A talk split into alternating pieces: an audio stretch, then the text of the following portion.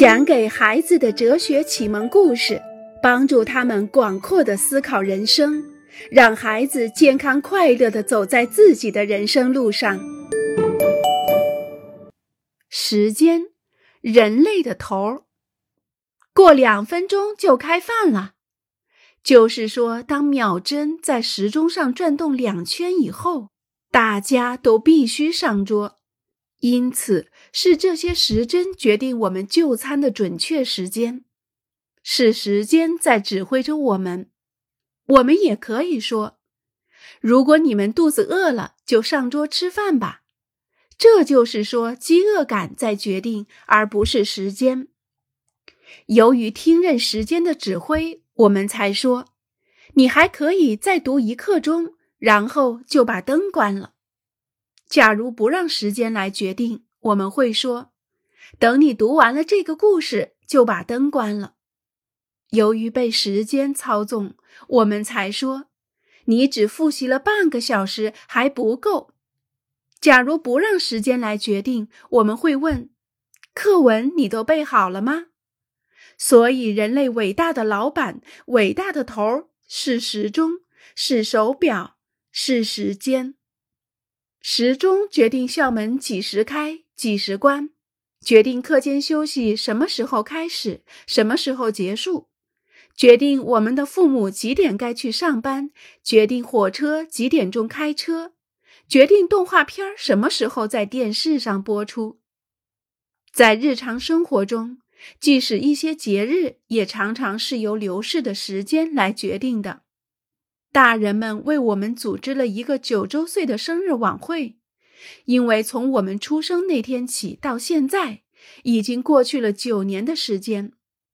然而，当我们的身高达到一米四的时候，我们既不会庆祝，也没有人送给我们礼物。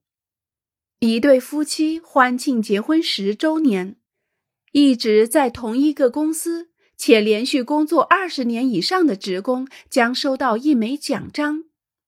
一旦到了六十岁，我们就会退休。我们还欢度新年。除夕晚上，当时针与分针同时指向时钟的十二点时，大家互相亲吻、拥抱，互相祝愿新年快乐。这一切的一切都是由时钟决定的，由日历决定的。因此，也就是由时间决定的。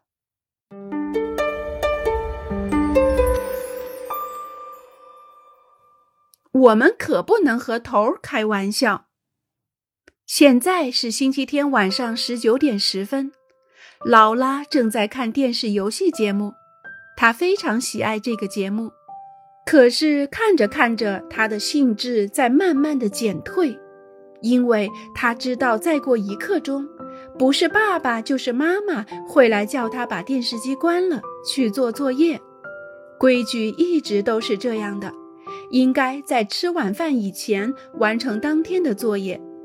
劳拉过一会儿就看一下挂钟，她是那样的焦躁不安，已经没有心思来享用最后一刻钟的电视节目了。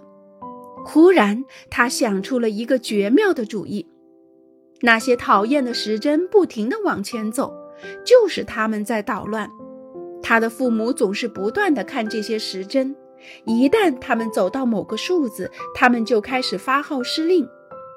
好了，把时针停下来，这就是解决问题的办法。劳拉站起来，到家里每个房间转了一圈，取下了所有时钟的电池。现在所有的时针都停在了十九点十分。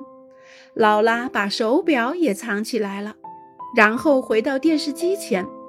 这个主意太绝了，怎么以前就没有想到呢？就在同一时刻，劳拉的母亲已经预计好了：十九点三十，从烤箱里取出鱼，米饭要等到十九点四十才能煮好。他看了厨房墙上的挂钟，现在才十九点十分，心想还有时间坐在沙发上安安静静地读一会儿报纸。劳拉的父亲则一边收拾房间，一边等八点钟的晚间新闻。渐渐的，劳拉的父母开始觉得不对劲儿了。他父亲首先发现，星期天晚上电影频道播的电影已经开始了。奇怪，电影开始之前一直都是二十点晚间新闻节目，而新闻这个节目他是绝对不会错过的。怎么，家里到处都是焦臭味儿？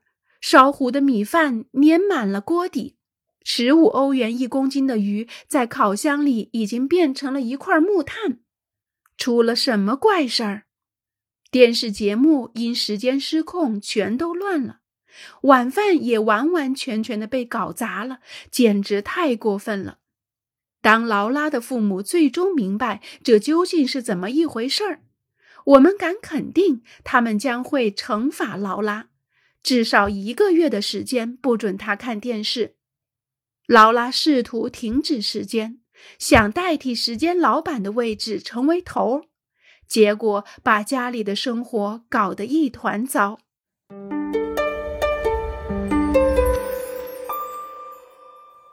一小时是太长还是太短？被老师惩罚，站在教室的墙角一个小时，而且还看不见别的同学，这一个小时真是太漫长了。和最要好的好伙伴们一起玩耍，就是一个小时的课间休息时间也显得短暂。做一个小时的难题，时间变得漫长无比。可是和自己心爱的人在一起，亲亲热热一个小时，时间又是那样的短暂。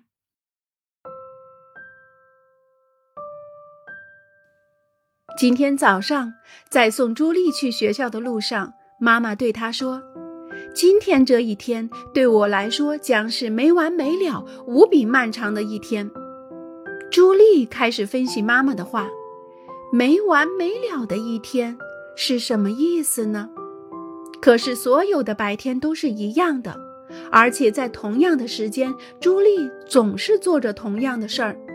早上八点半，朱莉离开妈妈，然后晚上六点钟的时候，妈妈来接她回家。不过听了妈妈的话以后，朱莉一整天都在担心：要是今天真的是没完没了，会发生些什么事儿呢？